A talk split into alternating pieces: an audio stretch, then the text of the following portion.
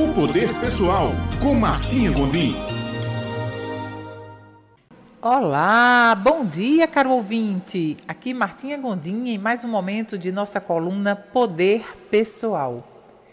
Hoje nós vamos falar sobre o medo, um dos sentimentos mais paralisantes que podemos ter.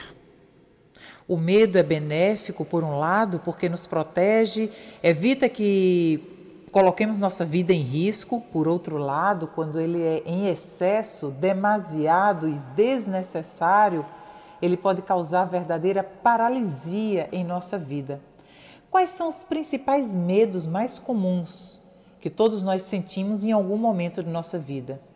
Medo da pobreza, medo da crítica, medo da doença, medo do abandono, medo da rejeição, medo da perda da liberdade, medo da velhice, medo da morte ou medo do fracasso. Diante desses principais medos, como agir? O principal ponto é entender que muitas vezes não tomamos ações diferentes em nossa vida simplesmente porque estamos paralisados, bloqueados por esse sentimento que muitas vezes nem sabemos que é o medo que está nos paralisando.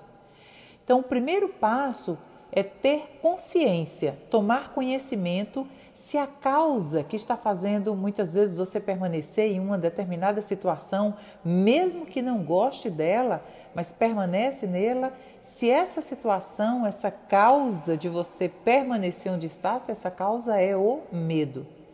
Se for o medo, o medo de quê em si?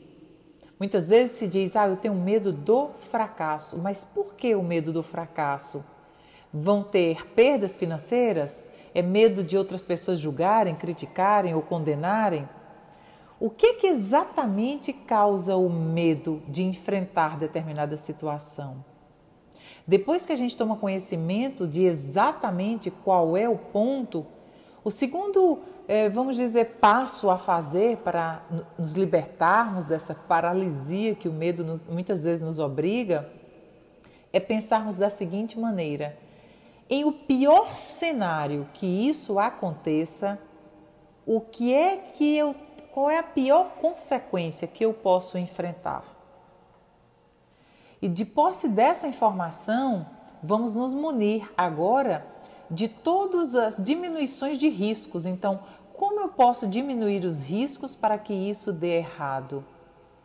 Então, vamos pegar o exemplo de medo da pobreza. Se eu tenho medo da pobreza, ao invés de eu ficar concentrado no medo ou pensando eh, com medo do amanhã, qual seria o procedimento mais adequado? Ok, identifiquei que tenho medo da pobreza, então eu tenho que tomar uma série de ações que dia a dia vão me fazendo dominar esse sentimento. Que ações são essas, por exemplo? Conhecimento, estudo, pesquisa, saber exatamente que ações podemos fazer para não estar no medo. Geralmente, o grande medo que nós temos é porque é desconhecida, a situação em si é desconhecida. Quando passamos a tomar domínio de eh, possíveis controles que poderíamos ter, já acalmamos e aprendemos a dominar esse medo. Vale também perguntar a outras pessoas como agiram, observar biografias, ter mentores fazer buscas e pesquisas sobre alternativas de como se certificar que, enfrentando determinada situação, iria ser bem sucedido. Ou, se não for tão bem sucedido, como eu posso minimizar os riscos. E o terceiro procedimento a fazer é sempre pensar assim: se eu deixo de enfrentar determinada ação por medo, o que de verdade eu estou perdendo por não enfrentar? Porque muitas vezes, pelo medo de perder, nós deixamos de ganhar. Ganhar experiências e ganhar possibilidades de que poderia ser infinitamente diferente e mais bem sucedida determinada ação que fizéssemos se simplesmente enfrentássemos o nosso medo.